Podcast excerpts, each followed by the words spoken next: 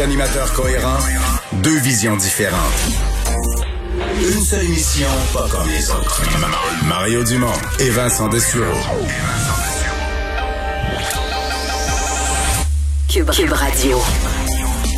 Bonjour tout le monde, bienvenue à l'émission, bienvenue à Cube Radio. On va passer ces deux heures à vous raconter ce qui s'est passé dans cette journée en actualité. Bonjour Vincent. Salut Mario. Et notamment raconter aux gens que ce midi, M. Legault... Euh, resserré un petit peu la, la, la, la vis. Ben, les, peu. permissions, les permissions de Noël ont été revues à la baisse. Ben pour bien du, du monde, ça a coupé de moitié les, les parties. Là. Ceux qui euh, se, préfé- se préparaient à quatre soupers, c'est euh, seulement deux. Euh, donc euh, prescrit par le premier ministre et le docteur Arruda. En même temps, il n'y a aucun moyen de vérification. Non. C'est vraiment l'appel à la bonne foi des gens. le contrat là, Ouais, ouais. avec le gouvernement, ça et aussi pour ceux qui ne peuvent pas respecter leur semaine. Moi, c'est drôle, je pense que c'est plus ça Ben, qui va heurter les gens. Il, euh, il y a une partie des gens pour qui la, la, la- les, les fêtes les gens viennent de passer. mais, par exemple, tous ceux qui vont dans les supermarchés, là, qui travaillent dans les supermarchés, qui travaillent dans les centres d'achat, qui travaillent dans tout le secteur de la vente au détail. Mais encore là, ils seront les seuls maîtres de leurs décisions, mais... Oui, mais euh, c'est quand même un rappel que c'est pas quatre jours euh, de, de comme on dit, de Copacabana, comme aurait dit, comme a dit Monsieur Arruda aujourd'hui. Ouais, mais ça, ça va frustrer des gens. là. Je Ceux pense qui- que oui. Ceux qui n'ont pas leurs sept jours avant, euh, ils vont mal prendre ça. On va aller rejoindre euh, Paul Larocque tout de suite.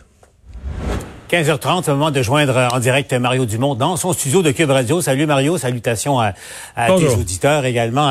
Euh, Il y a une expression, euh, une métaphore en politique, Mario, qu'on emploie de temps en temps. Tu sais, quand un homme ou une femme politique veut euh, corriger une situation, tu sais, l'expression euh, tenter de remettre un peu la pâte dans le tube euh, de, pâte à dents. Euh, euh, Mario, la conférence de presse de, François Legault et de Sarouda et de M. Dubé aujourd'hui, c'était un peu ça. Là. Ils ont euh, euh, apporté des balises des limites à ce qui sera permis ou pas euh, dans le temps des fêtes. Et Mario, je viens il y a quelques minutes faire euh, des entrevues avec euh, Diane Franqueur, la présidente de la Fédération des médecins spécialistes, qui s'inquiète d'ailleurs, de, elle aussi, de l'impact de, de, de, de ces célébrations de Noël. Et Nathalie Granvaux, que tu connais, la biochimiste, euh, qui, elle, est très, très inquiète. Elle dit, euh, au Québec, ça va relativement bien, mais elle, elle craint vraiment une explosion des cas euh, après les fêtes. Donc, pas pour rien, Mario, que euh, aujourd'hui, on a appris que finalement, ce serait pas quatre rassemblements auxquels on aurait droit, mais plutôt euh, à deux, avec des conditions avant et après.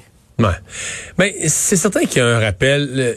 C'est une maladie qui est contagieuse. À 1100, 1200 cas par jour, les gens restent contagieux pendant quelques jours. C'est-à-dire qu'au Québec, en permanence, là, t'as, je sais pas moi, 5, 6, 7 000 personnes toujours qui, qui sont susceptibles de propager la maladie. là. On vit avec ça, là, chaque jour. Alors, c'est bien évident que euh, on dit la situation est sous contrôle, mais c'est pas la même définition de sous contrôle que cet été quand on était à 50 cas, à 50 cas à grandeur du Québec. Là, il y a beaucoup de cas.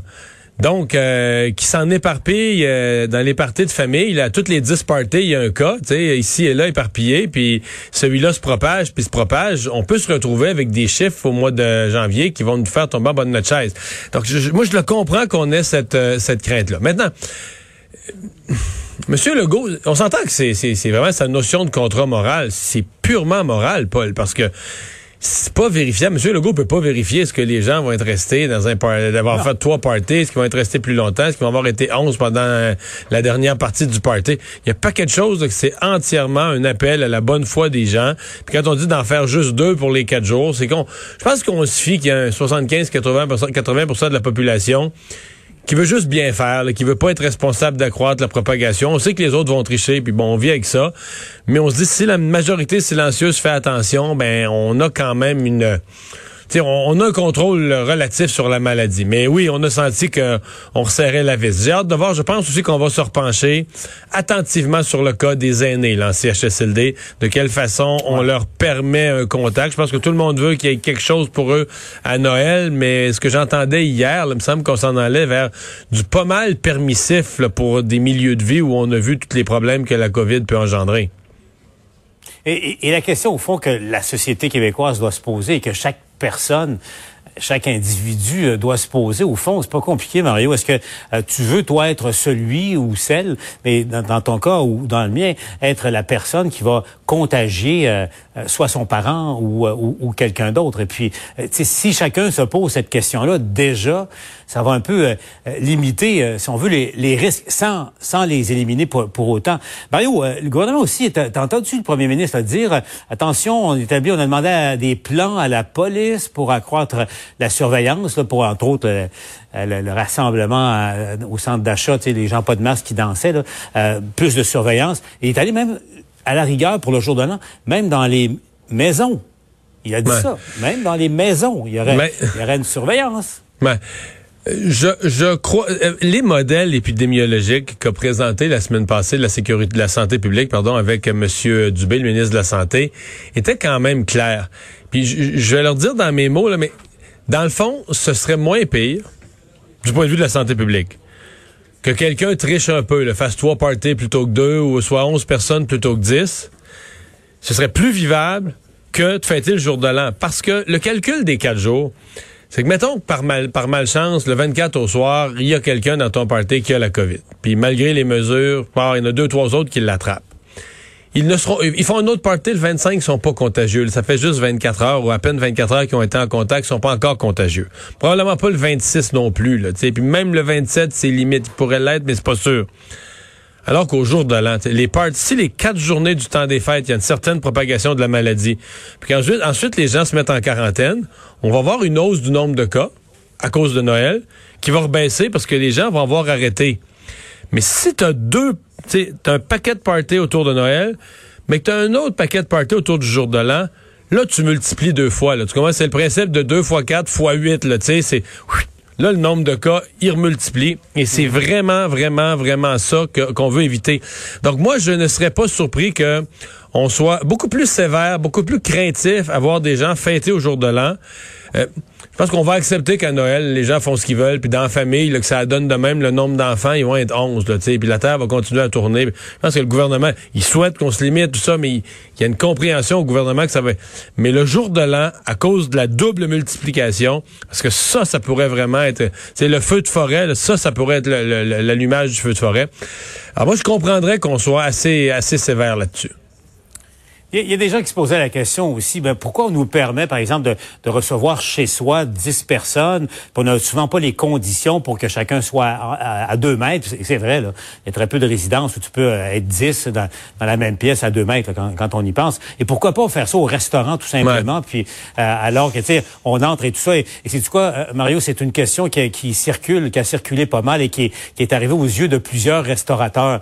Mario, on va aller retrouver Michel Jean, parce qu'effectivement, Michel ils ont pris la balle au bon et, manifesté euh, encore euh, aujourd'hui, réclamant là, euh, que le gouvernement jette du lest par rapport aux normes. Ah, clairement pas. les restaurateurs, là, ils en ont gros sur le cœur à l'heure actuelle. Ils disent, là, ils manifestaient aujourd'hui, ils n'étaient pas si nombreux que ça, mais ils étaient très bruyants. Ils manifestaient en disant, écoutez, nous, quand on nous a demandé de fermer, on a fermé sans jamais qu'on prouve que ce sont les restaurants qui sont responsables de la propagation euh, du, coronavirus. On a respecté ça. Le gouvernement avait promis de nous aider mais on n'a reçu aucune aide ou à peu près actuellement. Et là, les restaurateurs, c'est de le dire, sont affamés. Ils ont besoin euh, de soutien. La situation est, très difficile. Évidemment, on est dans une période en plus actuellement où ce serait euh, payant.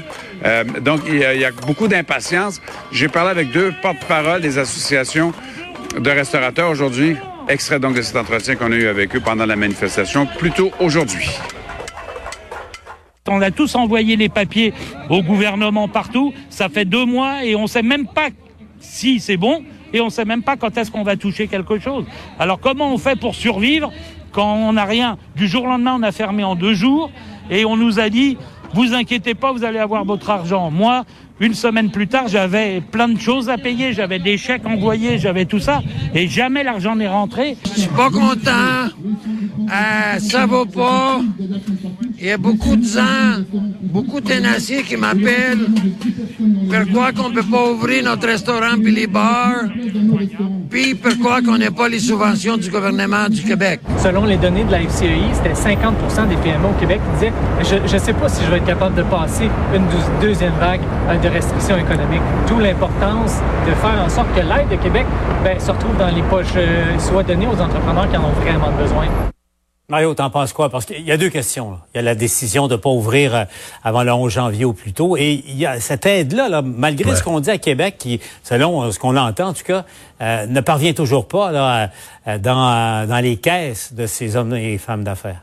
Tu as tout à fait raison. Ce sont deux questions bien distinctes. Parce que sur la première, sur celle du programme d'aide, je pense qu'il n'y a pas de.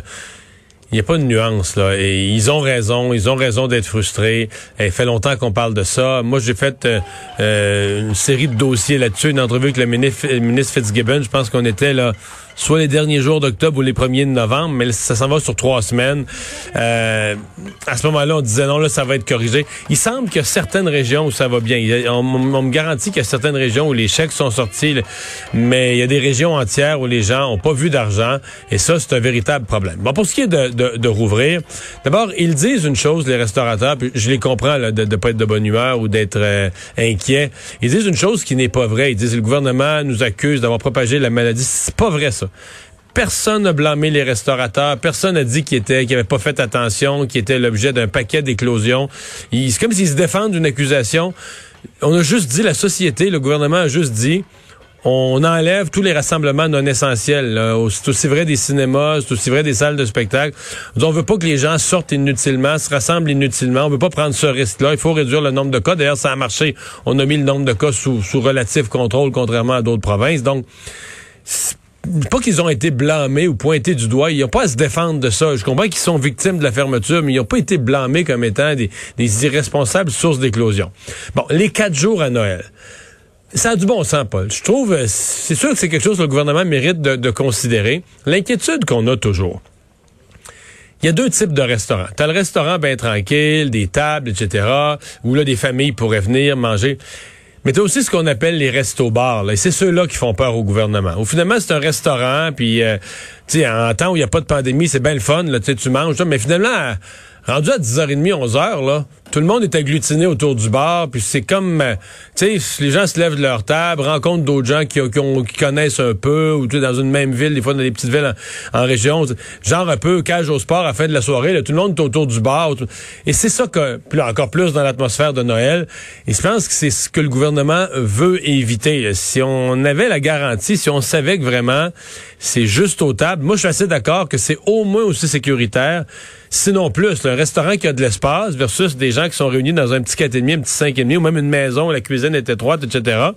Le restaurant peut devenir un lieu sécuritaire pour faire le, le- le même rassemblement de, de 8, 9, 10 personnes.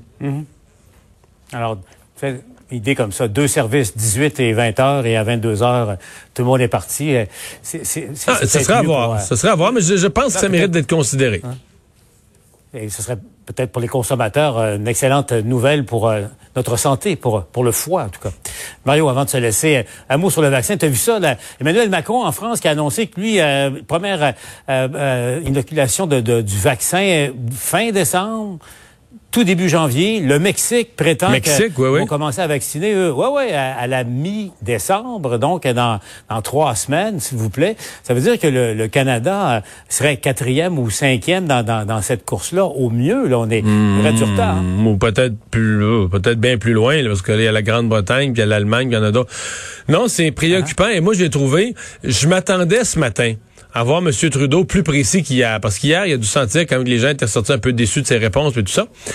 Et au contraire, c'était moins précis que jamais ce matin. C'était vraiment... Quand, on nous parle du premier trimestre de l'année euh, 2020, là, euh, 21, pardon. Quand on sait qu'aux États-Unis, ils vont commencer à vacciner là, le mois prochain, en décembre. Bon, le premier trimestre, c'est dans la première semaine de janvier ou dans la deuxième semaine de janvier, on va dire, on va dire c'est pas pire. On est trois semaines en retard, les Américains, c'est vivable, puis on comprend que c'est un vaccin américain qui se serve en premier. Mais tu sais, premier trimestre, c'est la dernière semaine de mars. Là, euh, on va crier aux abois. Je veux dire, on va, on va trouver que le Canada vraiment passe dernier. Donc, euh, c'est pour ça que pour l'instant, les réponses sont pas précises du tout. Et la seule réponse de M. Trudeau, Paul, on va se le dire, c'est une réponse qui ne dit rien. Parce que le Canada, et ça c'est vrai, le Canada est le pays au monde qui a réservé le plus de doses. On a réservé des doses à peu près pour huit fois notre population. Tu comprends? Mais ça, c'est comme si toi, là, un printemps, tu disais, moi, là, je veux me baigner cet été, je me réserve huit piscines, mais que tes huit signés, là, ils, te- garantissent qu'ils vont te les installer au mois de novembre. T'as beau te vanter que tu as réservé 8, mais tu comprends, tu vas passer l'été de baigner dans ton bain. Là, c'est un peu ça qu'on a de monsieur, monsieur Trudeau, c'est qu'il nous garantit, oui, on, a réservé beaucoup, beaucoup, beaucoup de doses. Oui, je comprends, parce qu'il viendra un temps, là, l'année prochaine, dans plusieurs, plusieurs, plusieurs mois, il viendra un temps où il y aura plus de rareté, là, des vaccins, il va en avoir, ce sera plus un enjeu. La question, c'est combien de doses dans l'immédiat, combien de doses en janvier, combien de doses en février, combien euh, est-ce qu'au printemps on aura, mettons, pour vacciner la population en général ce qu'il faut? Et pour l'instant, j'ai l'impression qu'on est dans le brouillard, pas à peu près là-dessus. Et c'est comme si on avait signé des contrats basés sur la quantité et non pas avec des garanties de livraison rapide.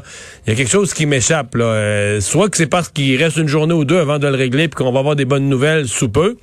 C'est parce qu'il y a du, comme on dit, il y a du lousse dans le manche, puis qu'on va, on va payer pour ça.